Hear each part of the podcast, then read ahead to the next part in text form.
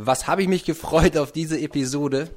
Wir waren drei Monate in Thailand und äh, da kam da plötzlich so eine Familie an, von denen keiner so wirklich wusste, wer das denn ist. Und die Lieben hatten drei Kinder, drei Mädels und irgendwie sprachen sie Englisch und wir wussten nicht so ganz. Dann sprachen sie aber doch ein bisschen Deutsch und dann, äh, wir waren ja alles deutschsprachige Familien, dann den Kontakt zu finden. Und es dauerte so ungefähr zwei Wochen, bis wir irgendwie aneinander kamen und warm wurden. Und stellte sich raus, diese Familie ist aus Holland.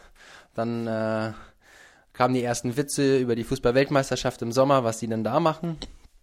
Und ähm, also es entwickelte sich etwas ganz Tolles daraus.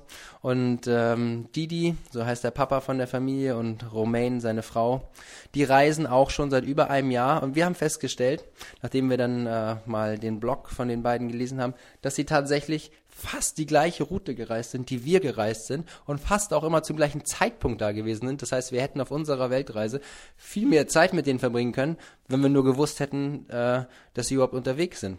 Und die hatten das Problem, dass sie äh, große Strecken eben auch alleine gereist sind und die Holländer wohl nicht so eine Community haben, so wie, wie wir Deutschen. Äh, es gibt zwar im englischen Bereich so etwas, aber im deutschsprachigen Bereich ist es eben ja deutlich ausgeprägter und äh, die haben kaum Anschluss gefunden zu anderen reisenden Familien und sind dann, weil sie eben diese Gruppe alternative Familien weltweit von den Hollachers gefunden hatten auf Facebook, einfach mal ins Buritara gekommen, ins Wintercamp nach Thailand und da haben wir uns halt kennengelernt. Und es hat sich etwas ganz Großartiges entwickelt. Didi ist einfach, oder die ganze Familie, aber Didi im Besonderen ist ein, ein Fundskerl. Ich habe, ähm, ich mag Leute, mit denen ich vom Humor auf einer Wellenlänge bin. Und ähm, das war sofort der Fall. Riesig Spaß gemacht. Wir haben auch beschlossen, dass wenn die im Mai wieder nach Europa kommen, dass sie auch Teile unserer Europareise mitreisen. Die wollen sich noch einen Camper organisieren und äh, die Kinder haben sich prima verstanden und deren Kinder haben angefangen, Deutsch zu lernen oder besser zu lernen. Unsere Kinder haben noch intensiver Englisch gelernt. Also auch da wieder eine absolute Win-Win-Situation. Und ähm, ja, was macht es so besonders? Was macht diese Familie aus? Ich glaube, das können Sie am besten selber erzählen. Ich habe Didi interviewt. Eine wirklich absolut geniale, spannende Geschichte, die auch dafür gesorgt hat, dass eigentlich permanent irgendwelche Zeitungsanfragen, Interviewanfragen, Fernsehsender, Podcast-Interviews und was der Didi alles für Anfragen da permanent auf seinem Handy hatte.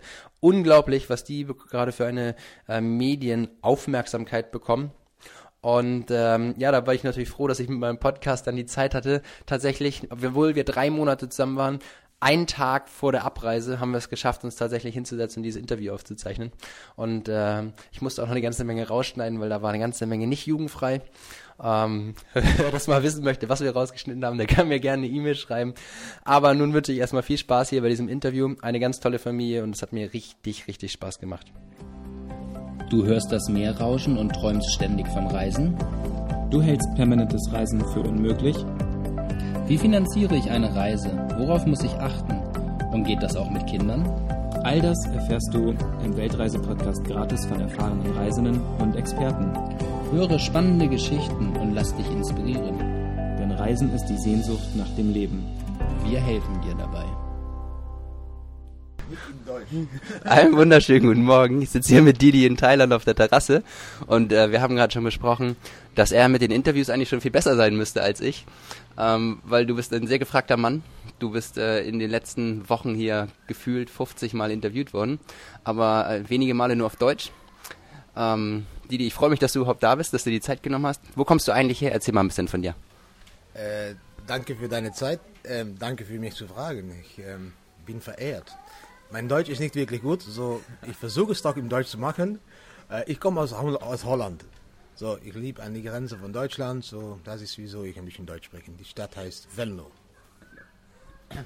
Und ähm, der Grund, warum dich so viele Leute interviewen, hat was äh, damit zu tun, was du gemacht hast in deiner Vergangenheit. Und ähm, viele Leute versuchen auch gerade zu verstehen, deinen Lebensstil, was du da machst. Und deshalb gibt es so einen enormen Andrang hier, ähm, so ein Interesse an, an deiner Familie. Aber magst du vielleicht der Reihe nach erstmal, ähm, du bist ja nicht du alleine, du reist ja mit deiner Familie. Magst du mal einmal deine Familie kurz vorstellen, damit die Hörer hier ein Gefühl haben, ähm, wer hier als Familie eigentlich dasteht? So ja, ich reise mit einem Harem. So, ich habe eine Frau und drei Töchter. Äh, meine Frau heißt äh, Rumäne, aber die Leiste hier nennen die Romi, das ist ein bisschen einfacher auszusprechen. Und meine älteste Tochter ist zwölf Jahre, die heißt Jolie. Dann habe ich Tuna, die ist zehn Jahre alt. Und dann habe ich Jessa, die ist sieben Jahre alt.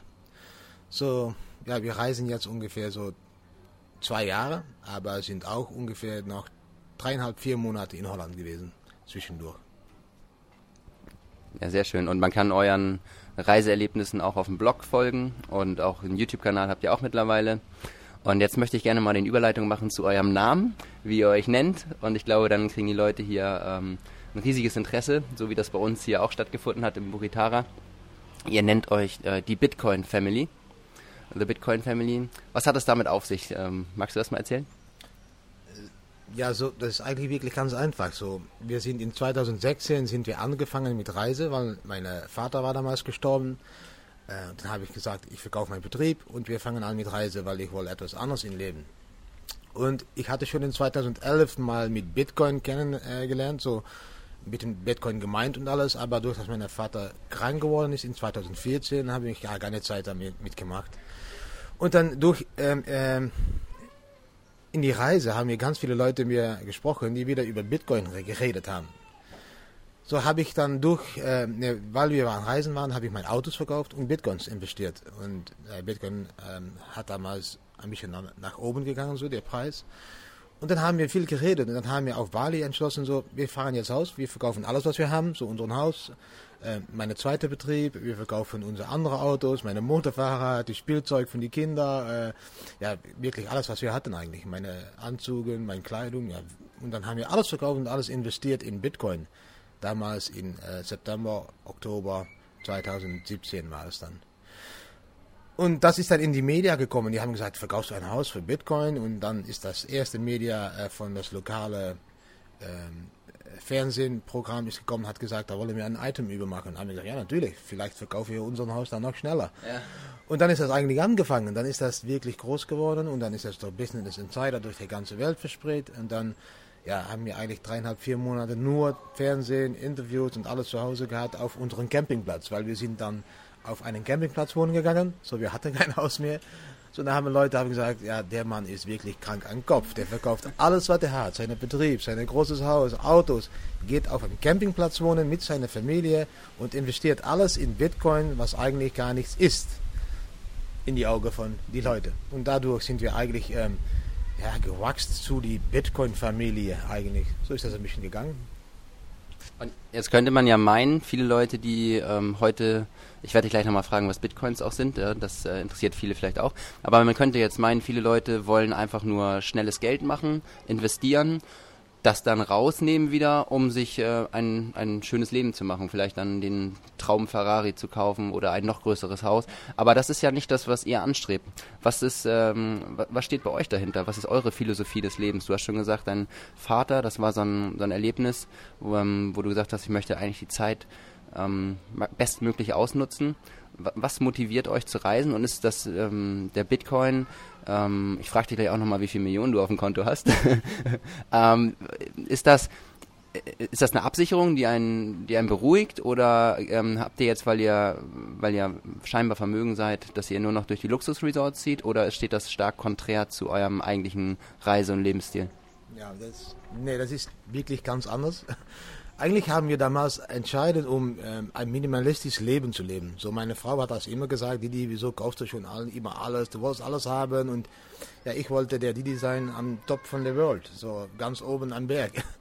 ähm, aber wenn das, wenn mein Vater gestorben ist und meine Mutter war schon gestorben, wenn sie 48 Jahre war, mein Vater 61 Jahre, dann habe ich mich realisiert, das Leben geht zu schnell. So, ich wollte jetzt ähm, leben, meine Kinder ähm, aufwachsen sehen, wirklich da sein, nicht nur am Sonntag, um das Fleisch zu schneiden. So. Ähm, so das war eigentlich der Grund, um alles zu verkaufen und zu reisen. Aber ähm, durch die Reise haben wir eigentlich gesehen, okay, wir sind wirklich ganz happy jetzt. Wir haben zwei Backpacks, äh, sonst gar nichts, keine Luxe. Schlafte in so kleine äh, Zimmer, Gasthauses und alles und wir waren ganz glücklich. So, und dann haben wir gesagt, das wollen wir zu Hause auch machen. So, wir verkaufen eigentlich alles, wir gehen minimalistisch leben, wir wollen, wir haben jetzt die ersten zwölf Jahre von, ähm, äh, von das Leben von unseren Kindern haben wir die ganz wirklich ähm, verwöhnt, so ganz viel gegeben, alles was die wollte.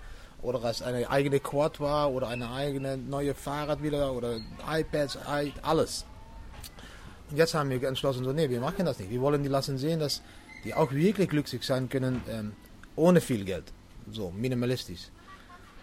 Und dann hast du so eine ganze, äh, wenn du das entscheidest, hast du so eine ganze große Tüte mit, äh, mit Geld.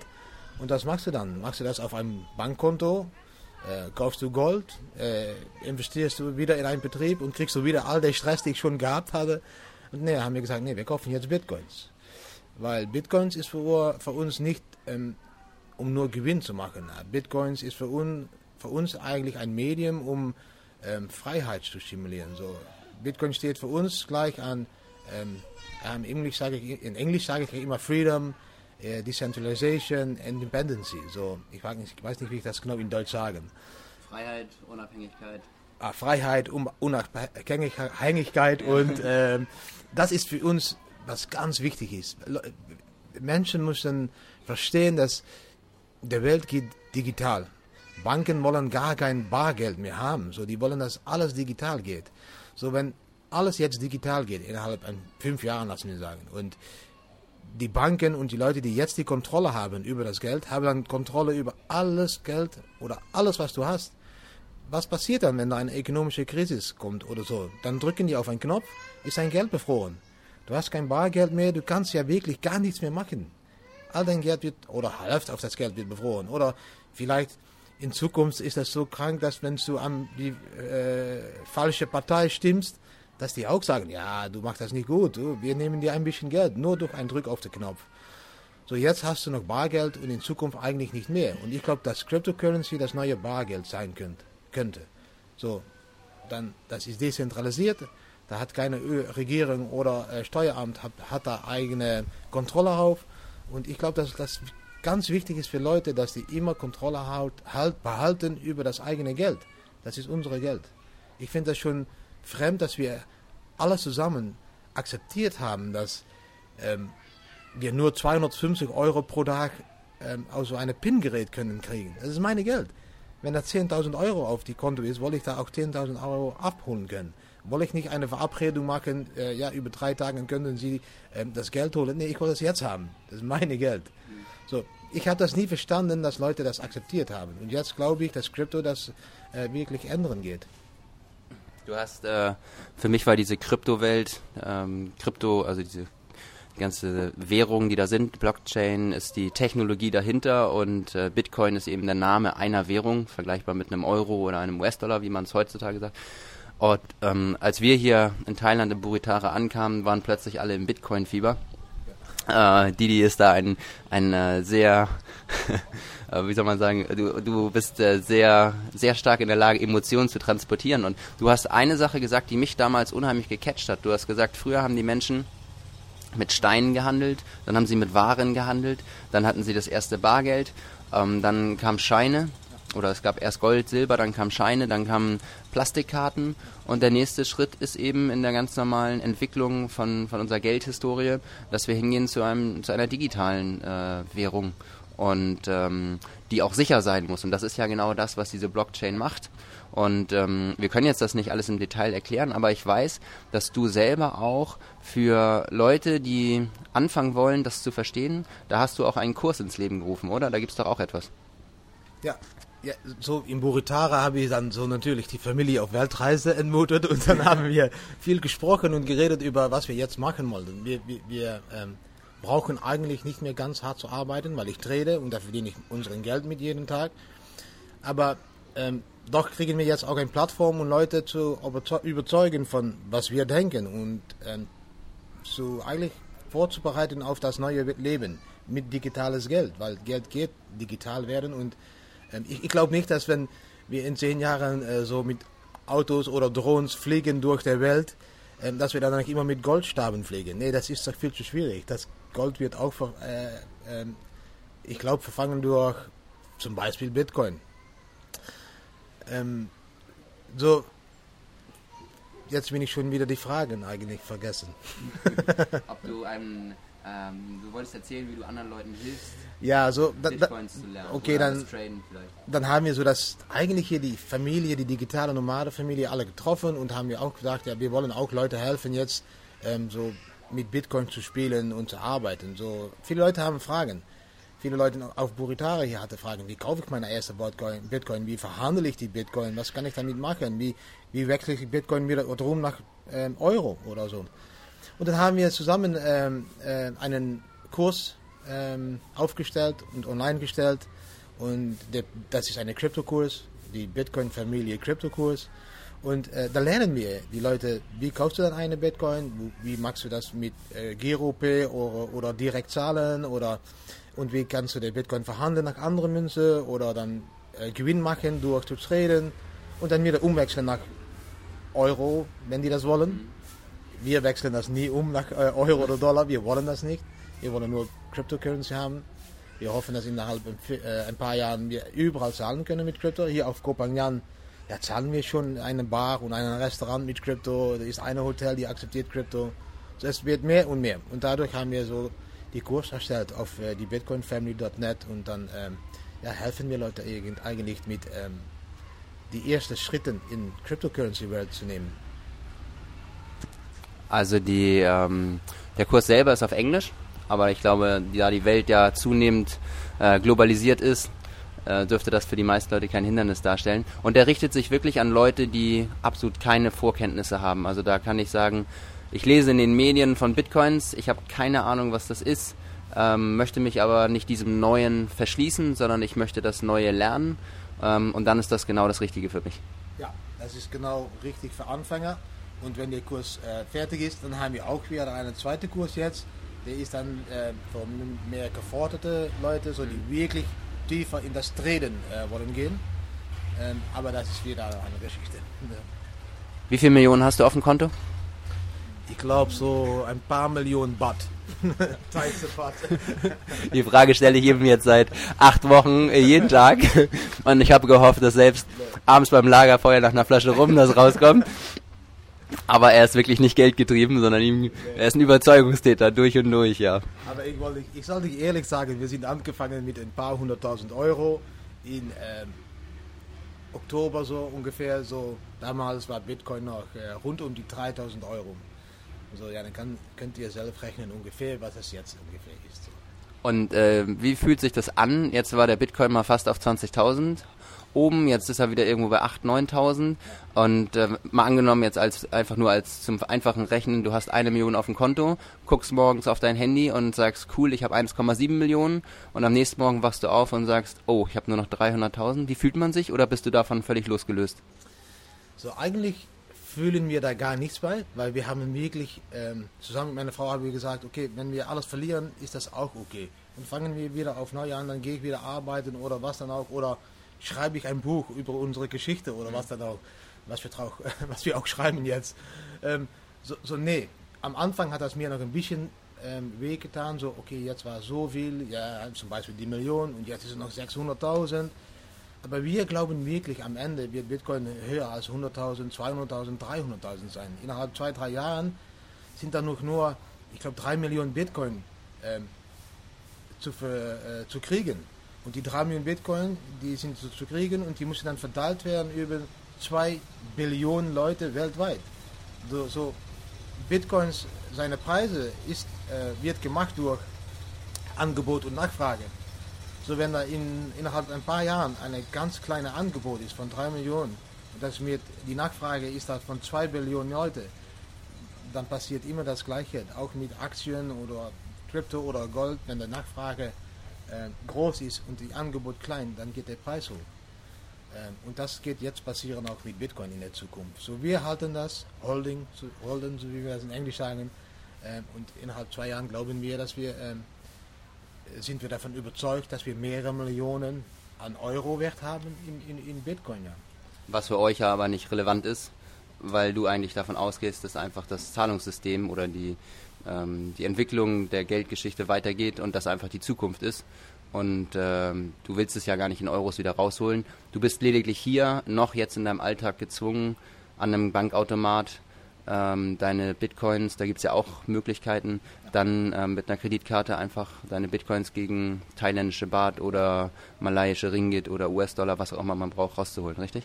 Ja, wir haben so eine Kreditkarte und da können wir gegen die Tagkurs von Bitcoin eigentlich umstellen, umsetzen nach Thai Baht oder Euro oder Dollar, was dann auch. Aber es ist jetzt alles in Anfang. So Leute glauben oder ganz viele Nachrichten, das ist eine Bubble und das ist schon äh, gebarsten oder gebursten, sagen wir es im Deutsch. Ist erplatzt. Ist erplatzt, so. Ähm, aber das ist noch lange nicht. Wir sind wirklich am Anfang. So die Kreditkarte, alles ist jetzt in Entwicklung und das geht wirklich schnell jetzt. Ich glaube, in, in, in, innerhalb äh, zwei Jahren können wir, brauchen wir gar keine Kreditkarte mehr. So alle Geräte in Supermärkten und alles sind schon fertig, so ähm, also kontaktlos zahlen und mhm. alles. Und das, das ist das gleiche mit Cryptocurrency in der Zukunft. So Schweden hat jetzt gesagt, wir wollen das erste Land in der Welt sein, das wirklich eine offizielle Cryptocurrency hat. So, Venezuela ist schon ein Land, das sagt, wir haben bei der Pet Petro äh, Coin, das ist auch eine Cryptocurrency. Ähm, ich glaube, ganz viele Länder so wie Tansania oder Zimbabwe, die so ganz, wo das Geld wirklich gar nichts mehr wert ist, die gehen alle drüber jetzt nach Krypto. Und dann geht das langsam auch, den Dollar wird digital und den Euro wird eine digitale Münze. Und dann am Ende ist das Euro, Krypto-Euro oder der Bitcoin ist das gleiche und können man zahlen überall damit, glaube ich so. Was man vielleicht erklärend noch hinzusagen muss, das war für mich anfangs sehr schwer zu verstehen. Äh, obwohl das ist der Rumfang. Ja, der Rumfang ist er. Was für mich damals sehr schwer zu verstehen war, obwohl ich ja lange mit Münzen gehandelt habe und ich wollte das verstehen, war einfach, ähm, wie sowas zustande kommt. Also wie, wie ist der Wert von Bitcoin? Und das ist ja so, die, die korrigieren mich, wenn ich da falsch liege. Früher war das so, dass das Bargeld ähm, aus Edelmetall war, aus Silber und Gold. Ja. Und eben nur so viel, wie die Rohstoffvorkommen eines Landes waren oder wie man handeln konnte, so viel war auch im Umlauf. Ja. Das war gekoppelt aneinander. Dann wurde irgendwann äh, Papiergeld eingeführt und das war aber auch immer in Relation zu dem tatsächlichen Goldreserven eines Landes. Das war der sogenannte Goldstandard. Und der wurde dann ähm, damals abgeschafft, äh, in Amerika 1933, wenn ich jetzt äh, nicht ganz falsch liege zum Beispiel. Und das hat dafür gesorgt, dass eben ähm, Notenbanken der Länder mehr Geld drucken konnten als ähm, das, die Wirtschaftsleistung des Landes und da sind dann so Sachen wie Inflation, Deflation, die da reingekommen sind. Der Ansatz von einer äh, von dem Bitcoin oder von dieser Blockchain-Technologie. Du hast vorhin gesagt, es sind noch drei Millionen Bitcoins zu meinen. Das ist der Prozess, die zu kreieren. Das kann man vergleichen mit, man sucht nach Gold. Äh, insgesamt gibt es 21 Millionen Bitcoins, ist das richtig? Das heißt, 18 Millionen sind schon geschaffen worden und drei Millionen sind noch, sind noch zu, zu suchen im Berg quasi wie Gold.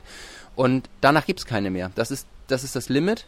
Und damit haben wir eigentlich das gleiche Prinzip wie damals den, den Goldstandard, dass es limitiert ist. Ja, eigentlich ja. Eigentlich sind jetzt 17 Millionen sind so schon äh, erschaffen geworden, aber äh, so da sind jetzt eigentlich noch 4 Millionen rüber. Aber ungefähr 1 Million Münzen wissen die, äh, sind auch schon ein bisschen verloren gegangen. Ganz viele Leute haben schon in 2009, 2010 haben Bitcoins gekauft. Damals war der ein paar Cent. So, ähm, damals kostet, äh, kostet 100.000 Bitcoins war 100.000 mal 7 Cent oder so, weißt du das? Und viele haben das auf ein Computergerät gestellt oder eine Festplatte und die Festplatte sind gecrashed ganz am Anfang von Bitcoin-Welt. Und die sind das, das Geld ist weg. So von die 21 Millionen sind, glaube ich, so 1 Million schon wirklich verloren gegangen. Und dann sind da eigentlich noch 3 Millionen drüber, um zu meinen. Aber das ist wirklich das gleiche wie Gold. Aber weil es dezentralisiert ist und da gar keine Eigentümer ist von Bitcoin eigentlich, ist das nicht möglich, um in Zukunft noch Bitcoin beizudrücken. Und das dauert auch, glaube ich, jetzt noch ungefähr 10 Jahre, bevor wirklich alle 21 Millionen Bitcoins äh, ausgegeben sind. So, das dauert eben. Und dann stabilisiert auch der Preis in Zukunft. So, jetzt ist das noch wirklich volatil, das geht nach oben, nach unten und das wird, die Schwenkungen werden immer weniger. So wie mehr Bitcoins da ähm, ausgegeben sind, am Ende glaube ich, dass Bitcoin so ähm, vielleicht äh, 1 Million Dollar anticken wird, aber das wird dann zurückfallen nach vielleicht der Goldpreis, so 50, 60.000 Euro. Äh, und dann haben die Leute richtig, die jetzt sagen, ja, das ist eine Blase. Ja, wenn etwas ganz viel wert wird, so 1 Million Dollar oder 500.000 Dollar, dann zurückfällt nach 50.000 Dollar, dann ist das wirklich äh, äh, technisch eine Blase gewesen. Ähm, aber danach ist das fünfmal mehr als der Preis, wie das jetzt ist. Äh, und kann dadurch immer Geld verdient werden. Und das ist, wieso viele Leute jetzt einsteigen. Nur um der Lamborghini, nur um der Villa, nur um die Millionen zu verdienen. Und die vergessen jetzt, was wirklich der Hintergrund von Bitcoin ist und was das eigentlich, wofür das eigentlich in Leben gerufen ist. Und das müssen Leute mehr und mehr und, äh, ähm, inlesen gehen über das, ähm, der Philosophie hinter Bitcoin, weil das ist wichtig. Sonst kriegen wir eine ganze emotionellen, ähm, wie sagt man das, emotionelle Börse, wo Leute nur auf Emoji kaufen und verkaufen. Und das ist, was jetzt auch die Schwankungen so macht. So. Es ist nur Emoji. Die, die lesen eine Nachricht, China sagt, ja, Bitcoin ist illegal und alle verkaufen. Zwei Tage später sagt China, nee, Bitcoin wird das neue Münz und dann alle kaufen wieder. So geht das äh, wirklich jetzt. So, das wird immer weniger, weil mehr und mehr Leute kriegen Verständnis von Bitcoin. Auch wir durch diesen Podcast. Leute hören das, suchen das auf Google und kriegen mehr Verständnis. Und dann wächst das wie zum Beispiel wie PayPal auch in die Jahre 90 gewachsen hat. In Anfang haben Leute gesagt, PayPal, nee, ich gehe doch keine Zahlungen machen mit PayPal oder mit einer Kreditkarte online zahlen, meine Nummer geben, mache ich nicht. Ja, heutzutage zahlt jeder mit Kreditkarte, PayPal und so wird das auch wachsen mit Cryptocurrency. Jetzt sagen wir noch alle, das ist, nee, das ist so gefährlich und in zehn Jahren Zeit ist das die normalste Sachen im Leben und sagen, sagen unsere Kinder, die jetzt heute geboren werden, die sagen in zehn Jahren Zeit, ey Papa, du bist krank, ihr habt so in zehn Jahren Zeit sagen die Kinder, die heute geboren werden, sagen die, gegen dir, Papa, du bist krank am Kopf. Ihr habt früher nicht mit Papier bezahlt und, und Münze, das ist doch nicht normal. Papier? Und dann sagt der Vater, glaube ich, gegen die Tochter, ja, wir gehen nach Museum. Und dann wollte ich ihr zeigen, dass wir wirklich noch mit Papier bezahlt haben. Kinder werden das gar nicht verstehen, dass früher Leute da waren, die wirklich mit einem Papier und Zettel so etwas zahlte und dann Wechselgeld kriegte. Und dann sagen die Kinder jetzt, über zehn Jahre, aber Wechselgeld, das kannst du doch genau zahlen, was du zahlen musst, so digital, Papa. Wieso musst du dann wechseln? Das hat, ich glaube, dass das, dass das jetzt ein bisschen so die Entwicklung wird. Das ist das gleiche, wie ich jetzt mit meiner ältesten Tochter rede und sage, ja, früher war da kein Internet. Die, die, die fängt an zu lachen. Die sagt, ja. Papa, kein Internet. Ich sage, früher, wenn ich so jung war wie dir, war da kein Internet. Kein Telefon, kein, kein Telefon, gar nichts. Und die sagen alle, ja, ja, ja, Papa, du glaubst, dass das wird. Ja, ich sage, das ist so. So in zehn Jahren wird das gleiche mit Bitcoin sein. Die Kinder werden sagen, früher war da, äh, war da kein Bitcoin, war da wirklich Papier, Papier? Habt ihr wirklich gedacht, dass Papier Geld wert war?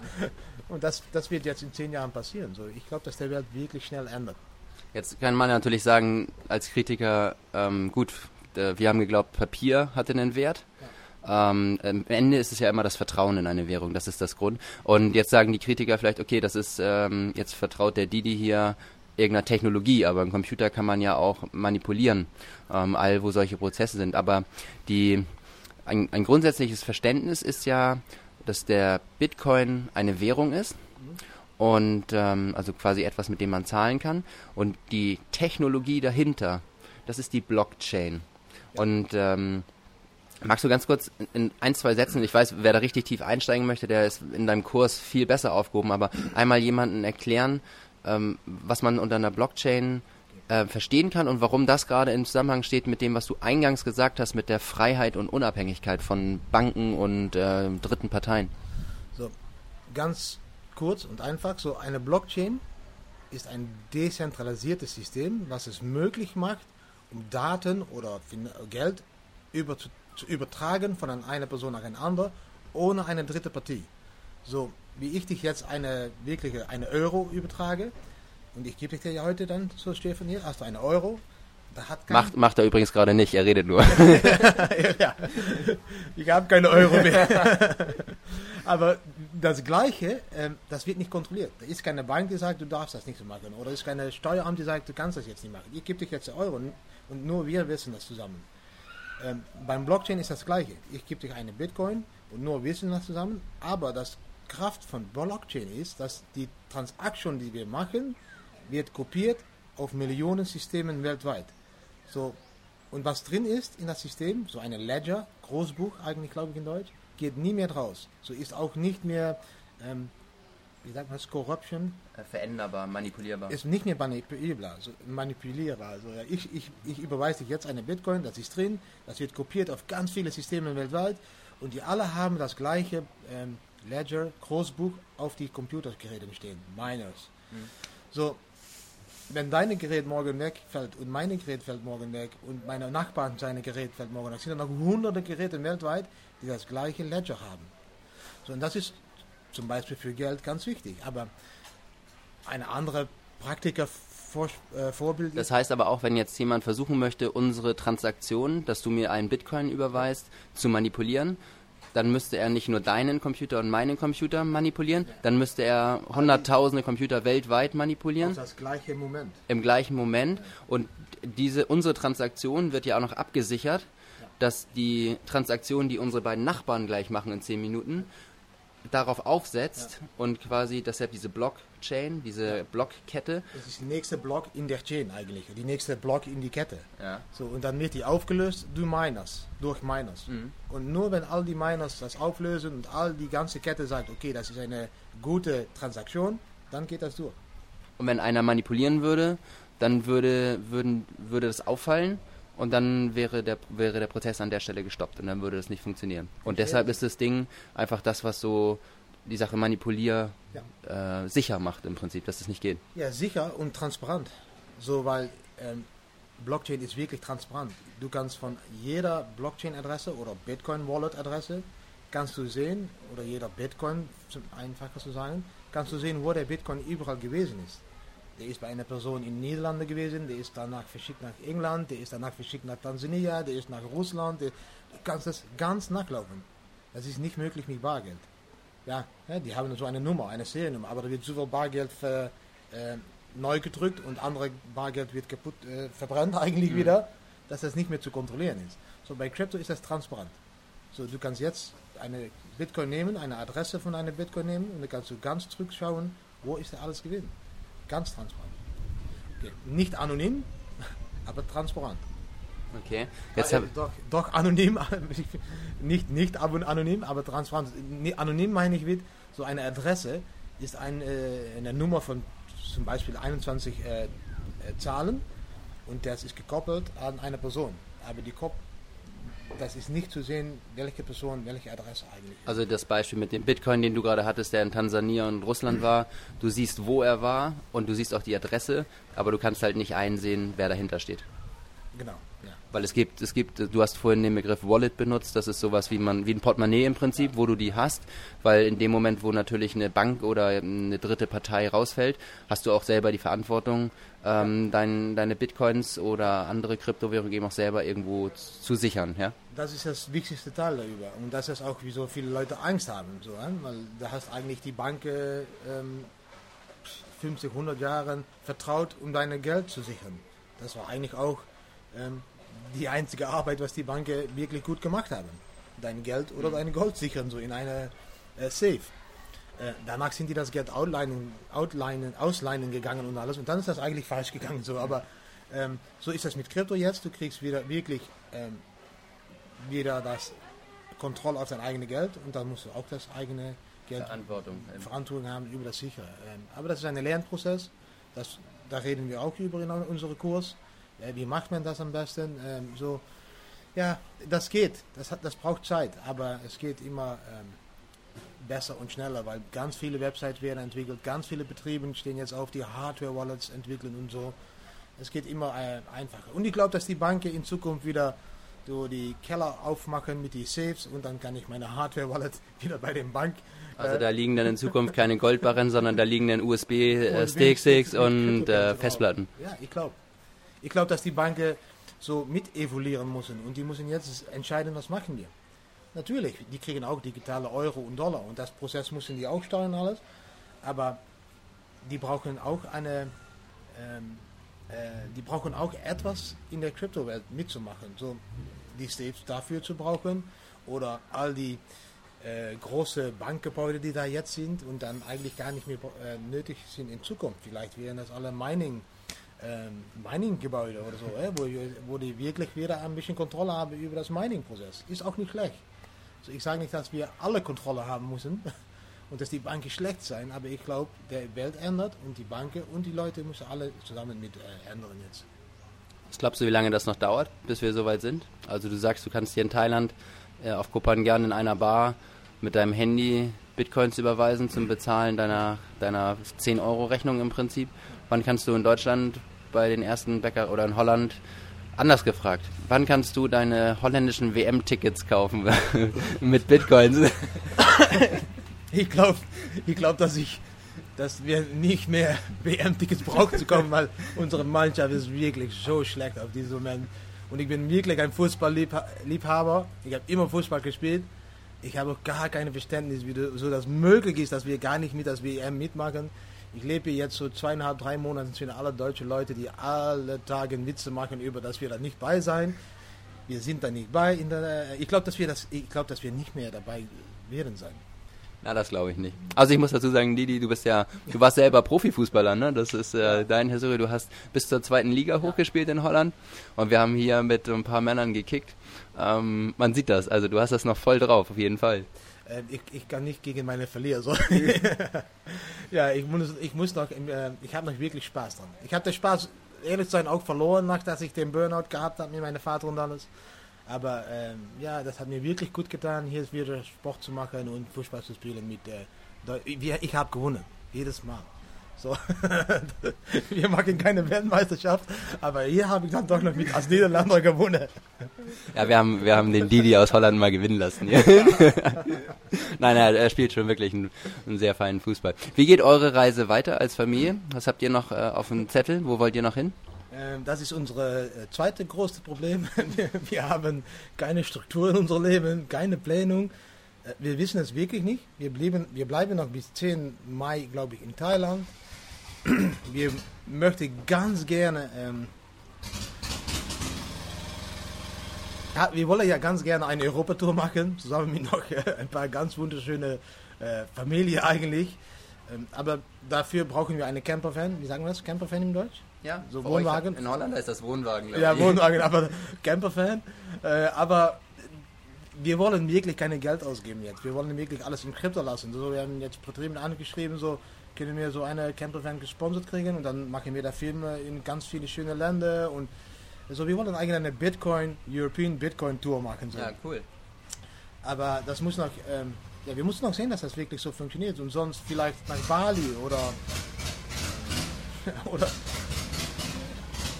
ähm, oder nach Bali, aber die Kinder wollen ganz gerne äh, nach Europa, um da mehrere Länder, Länder zu sehen, weil wir haben ganz viel von der Welt gesehen, aber in Europa haben wir wirklich noch nie, sind wir noch nie in Norwegen oder Schweden mhm. gewesen oder Polen oder ja, Italien auch so ein paar, einige Umgebungen und Österreich auch nur zu Skifahren. Ähm, so ja, ich glaube Europa-Tour kommt dran. Vermisst ihr irgendwas an eurem vorherigen Leben? Wenn du das die Kinder fragst, äh, vermissen die nur, äh, wir hatten einen Jacuzzi, so einem Bad, Jacuzzi. Und das ist, was sie immer sagen, oh, ich will, Papa, nur die Dusche, ich will auch mal in einem Bad. Ich, das ist wirklich, was die vermissen. Ähm, nee, ja, ich vermisse nur meine Eltern. So, ähm, aber von den materialistischen Sachen, nee, vermisse ich ja wirklich gar nichts. Nee. Ja, Gibt es irgendetwas, was dich inspiriert, was du anderen mit auf den Weg geben kannst? Ja, ich, ich glaube, wir haben so aber das ist im Englischen ein Slogan damals selber geschrieben, das heißt, ähm, The fear of having nothing kills a lot of dreams. Ähm, was eigentlich meint, wenn du immer Angst hast, um Entscheidungen zu machen, dann wirst du nie deinen Traum nehmen. Ähm, ich glaube, dass es wirklich wichtig ist für Leute, dass sie aus das Hamsterrad steigen und ähm, lernen zu leben. So, wie kann man eigentlich froh sein ohne ganz viel Geld? Weil die Arbeit ist nur um eigentlich ganz viel Geld zu kriegen, ein großes Haus, ein zweites Auto und dann wirst du wirklich krank und dann brauchst du all das Geld wieder, um Medizinen zu kaufen. Mhm. Und äh, das ist so eine Circle. Äh, und ich glaube, da muss man raus. Und man muss ähm, lernen zu leben. Für uns ist das Weltreise machen und äh, entdecken. Äh, für eine andere kann das auch äh, äh, etwas anderes sein, mhm. sein. Aber ähm, das ist das Einzige, was ich Leute mitgeben will. Hab keine Angst. Hab keine Angst für das Neue. Ähm, das Neue ist das Schöne. Das natürlich immer, wenn du so eine geschlossene Tür siehst und du musst die Tür offen machen, ist das ein bisschen spannend. Und dann machst du die Tür offen, dann laufst du durch die Tür. Und dann guckst du hinter der Tür, ist das schön, was ich da sehe? Und ist das schön, dann bleibst du. Ist das nicht schön, machst du die Tür wieder auf und laufst du wieder zurück. Aber die Leute haben Angst, wenn ich dann zurücklaufe durch die Tür, was ist dann noch da? Habe ich dann noch alles, was ich schon, was ich früher hatte? Oder ist es dann weg? Nee, das ist nicht weg. Das ist immer noch da. Du kannst immer zurück. So, wenn du jetzt geradeaus fährst und dann gehst links, am Ende, dass du von die nächste Straße kannst du wieder links oder rechts. Und dann am Ende von die Straße gehst du wieder links oder rechts. Da ist immer wieder eine neue Entscheidung, die du machen kannst, was das Leben eigentlich ein Abenteuer macht. Und das müssen Leute lernen, äh, dürfen zu leben. So keine Angst mehr. Hast du sehr schön gesagt. Ähm, zum Schluss, du hattest vorhin ganz kurz erwähnt, dass ihr ein Buch schreiben wollt. Ja. Gibt es das schon oder wann kann man damit rechnen? Was kann, kann man sich auf eine, eine Warteliste setzen lassen oder ähm, schreibt man dich an bei Facebook oder bei Instagram? Was, was das Beste? Kommt das auf Deutsch raus auch? So wie, das Buch ist äh, jetzt fertig in Holländisch. So, jetzt wird nur noch die, ähm, sagen wir das, die, Graf, die Grafiken und alles werden drin gestellt. So, die, die Text ist schon fertig. Die wird jetzt umgestellt nach äh, Englisch äh, und auch Deutsch. Ähm, ich glaube, unser Ziel war eigentlich so Ende März, aber das wird jetzt, glaube ich, Ende April, dass es fertig ist. Weil Arbeiten in Thailand, das ist äh, ab und zu auch schwierig, weil du, ja, du hast auch genießen mit deiner Familie, so das dauert ein bisschen lang. Du hast es auch komplett selber geschrieben, ne? Du hast es ja nicht aus der Hand gegeben. Das ist 100% äh, Bitcoin Family selber geschrieben, ne? Ja, wir haben alles selber geschrieben, aber wir haben doch auch die Hilfe gekriegt von einer Psychologe, äh, weil die war ganz interessiert in die Geschichte hinter unserer ähm, Die Beweggründe wahrscheinlich. die Beweggründe, wieso macht einer das? Ja. Wie- Wieso macht einer, der alles hat, so alles materialistisch hat, wieso macht er das? Und die Psychologie dahinter ist auch eine Frau, die hat darüber geschrieben, ganz äh, mich interview, äh, uns interviewt, interviewt und dann darüber geschrieben und dann so durch das Interview ganz äh, ein schönes äh, Kapitel draus gemacht. Und dann haben wir noch einen wirklich guten Techniker, Analytiker, der hat ähm, ein ganz schönes Kapitel geschrieben über Traden und über Bitcoin und alles, so mehr technologisch, als dass ich das selber schreiben könnte. Äh, und da sind dann noch ein paar, ähm, es ist noch eine Kapitel, das heißt, das heißt Crazy Stories. Okay. Äh, das geht über Leute, die wirklich ein ganz fremdes ähm, Geschichte haben mit Bitcoin, die ganz viele Bitcoins verloren sind oder wie das gegangen ist und das sind wirklich Geschichten. Ja, dann kriegst du Mitleid mit den Leuten, dass, die, dass dir das passiert ist so. Das ist auch noch drin so eigentlich. Und die kannst du jetzt äh, aufschreiben auf eine Liste auf die bitcoinfamily.net. Da haben wir so eine Liste, du kannst eintragen und dann kriegst du eine Mail, wenn Buch, das Buch live ist. Es wird ein Online-Buch und auch eine äh, physische Buch, wie sagt man das im Deutsch? Ein ähm, Hardcover. Hardcover, ja, also auch ein Hardcover. Ähm, ja, Ende April, glaube ich. Auch das wird wieder so ein Punkt sein, wo unsere Kinder wahrscheinlich in zehn Jahren sagen, Papa, ihr habt Bücher ausgedruckt damals. das kann man doch alles digital lesen, ja. Ja, das ist auch, wir, wir, das ist auch eine, immer eine große Frage jetzt für uns.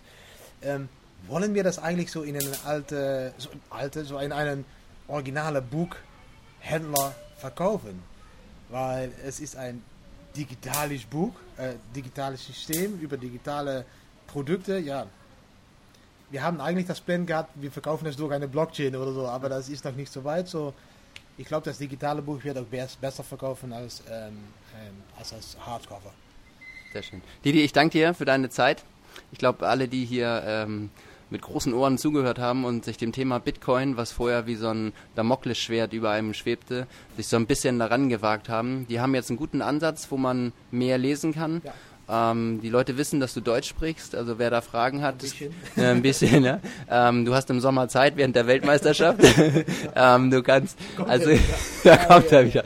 Aber du kannst, ähm, wir sind auch Wir in das immer wieder, Holland, Holland. Ah, ohne. Holland fahren wir zur WM. ja, genau. Und ähm, wir haben auch, wir haben eine Telegram-Gruppe, da kommt man auch rein über deine Webseite. Da kommt man, wenn man möchte, direkt mit dir in Kontakt. Ja. Also du hast eine, eine Telegram-Gruppe, das ist so eine App, ähm, da kommt man über deine Webseite direkt rein, das ist kostenlos. Da kann man, wenn man möchte, direkt mit dir in Kontakt kommen. Da antwortest du auch immer selber mit den Leuten. Das ist auch äh, multilingual, die Leute schreiben auf Holländisch, Deutsch, äh, Englisch, Französisch war schon drinne.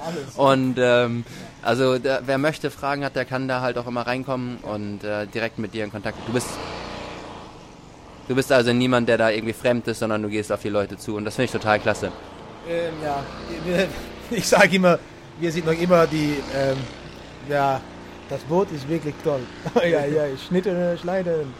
Nee, ich sage noch immer, wir sind nur die, die ähm, ganz einfache Holländer, die auf einem Campingplatz wohnen und was, was Bitcoin haben. So, ähm, nee, wir stehen noch mit beiden Füßen auf dem Grund.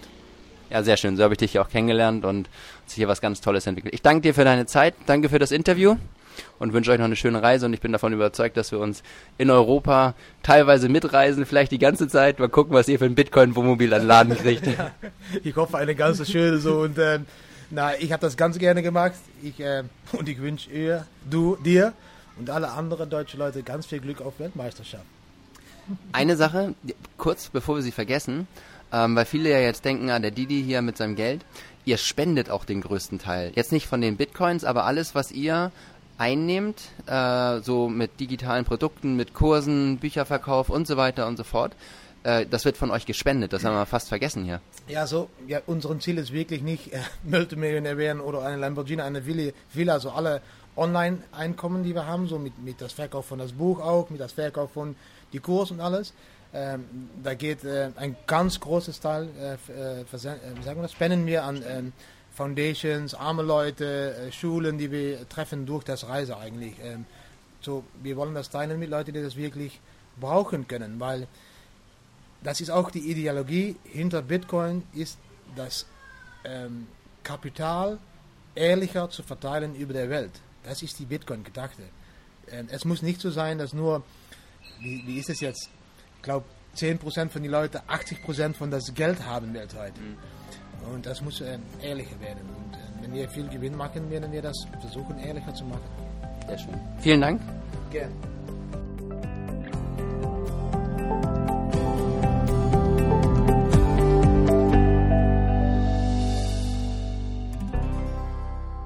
Also ich muss zugeben, es gab Stellen, an denen musste ich wirklich schneiden, weil das war war nicht etwas, was man in einen jugendfreien Podcast reintun konnte. Und ähm, es hat so einen Spaß gemacht, mit Didi da zu sitzen, das aufzuzeichnen. Ich entschuldige mich dafür, dass im Hintergrund das ein oder andere Speedboot da durchfuhr. Äh, das lässt sich dort leider nicht verhindern. Es ist echt schwierig, in Thailand einen Ort zu finden, wo man nicht von irgendwelchen Kindern, Motorengeräuschen, äh, überfliegenden Drohnen oder sonstigen gestört wird. Und ähm, das ist einfach Teil dieses Weltreise-Podcasts. Ich zeichne ihn eben nicht zu Hause in irgendeinem abgeschotteten Tonstudio auf, sondern irgendwo da draußen beim Reisen. Und da versuche ich mit der Technik schon das Beste rauszuholen, ist nicht immer möglich. Ja, alles, was Didi erwähnt hat, verlinken wir seine Webseite. Er hat von seinem Buch gesprochen. Ähm, bin ich mal gespannt, das werde ich mir auch kaufen. Äh, und dann den Kurs, diesen ähm, Bitcoin-Kurs für Einsteiger, den habe ich tatsächlich mit ihm gemeinsam erstellt. Also er hat den Inhalt geliefert, wir haben die technische Plattform dafür geliefert. Insofern weiß ich, was da drin ist. Das Ganze ist auf Englisch. Ähm, aber es ist sehr anschaulich. Das Ganze ist mit, mit Videos, ähm, wo man ja einen Eindruck davon bekommt, wie das Ganze äh, funktioniert. Wer also überhaupt keine Vorstellung davon hat, wie diese neue Welt von Kryptowährungen funktioniert, der, ähm, ja, der ist herzlich eingeladen, da mal reinzuschauen, äh, sich das, sich das anzugucken. Und ähm, ja, ansonsten bedanke ich mich wieder ganz herzlich für deine Aufmerksamkeit, fürs Zuhören und wünsche dir noch einen wunderschönen Tag.